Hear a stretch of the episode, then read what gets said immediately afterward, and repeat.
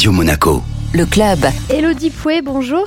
Bonjour. Vous êtes membre de Sea Shepherd France. Les États membres des Nations Unies se sont mis d'accord pour protéger la haute mer via un traité international qui a été présenté comme étant historique. Euh, chez Sea Shepherd, en revanche, vous appelez à la prudence. Oui, tout à fait. Ce qui est historique, c'est que ça fait de nombreuses années euh, que ça se discute et qu'il y a un accord qui est trouvé. Donc pour le moment, il n'est pas ratifié. On n'a pas vraiment les, les, contours de ce traité. Et nous, on appelle à, la prudence en prenant en fait en comparaison ce qui se passe dans des eaux qui sont déjà faciles d'accès au territorial. En fait, actuellement, on a des protections de papier. Parce que en réalité, sur le cas des dauphins, par exemple, aujourd'hui, il y a absolument rien pour euh, mettre fin au massacre des dauphins au large de la côte française. Les projets de forage pour les usines éoliennes offshore sont maintenus. On a aussi un projet d'interconnexion sous-marine entre Bordeaux et Bilbao. En fait, on voit tous ces projets qui sont déjà en train de se développer. Une surpêche, une surexploitation en fait du milieu marin sur des eaux qui sont beaucoup plus proches. Et donc oui, on est en effet euh, assez euh, dubitatif. On attend de voir en fait ce que ça donnera parce que quand on parle de la haute mer, on est sur des eaux quand même qui sont bien plus difficiles d'accès. Et quand on voit qu'on a du mal à protéger ce qui est facile d'accès en théorie, euh, oui, pour nous, ça pose question. Donc sur le papier, ça semble être une bonne nouvelle et, et on n'est pas là à être négatif par rapport à ça, mais on attend vraiment de voir comment ce sera euh, sur de la haute mer. Vous l'avez évoqué, mais euh, ce qu'on peut préciser, c'est que ce traité annoncé euh, avec beaucoup d'enthousiasme, en fait, on ne connaît pas encore son contenu. Il n'a pas été signé et encore moins ratifié, vous le disiez, puisque ça, c'est la dernière étape.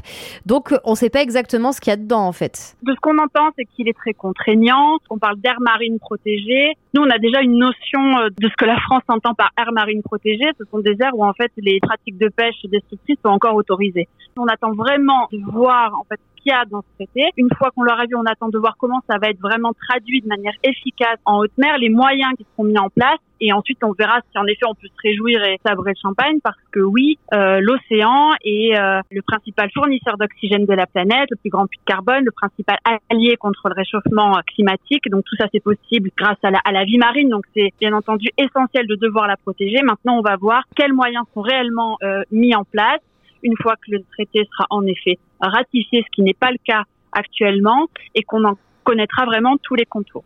Quand on parle de la haute mer, on parle des deux tiers de la surface des océans. Donc c'est euh, cette surface qui se situe en dehors des juridictions des États.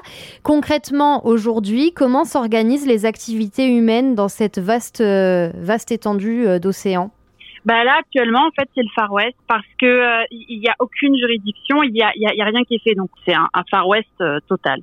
Quand vous dites le Far West, ça veut dire que c'est une zone de non-droit, chacun fait ce qu'il veut?